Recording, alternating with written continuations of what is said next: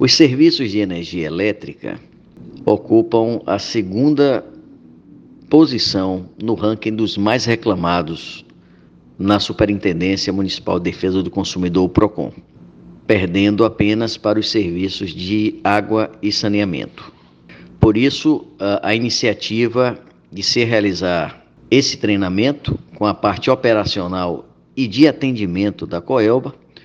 com todos os nossos atendentes aqui do PROCON, é, departamento de atendimento, departamento jurídico, para que esse,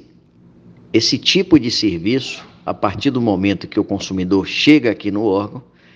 tenha uma maior eficiência, maior eficácia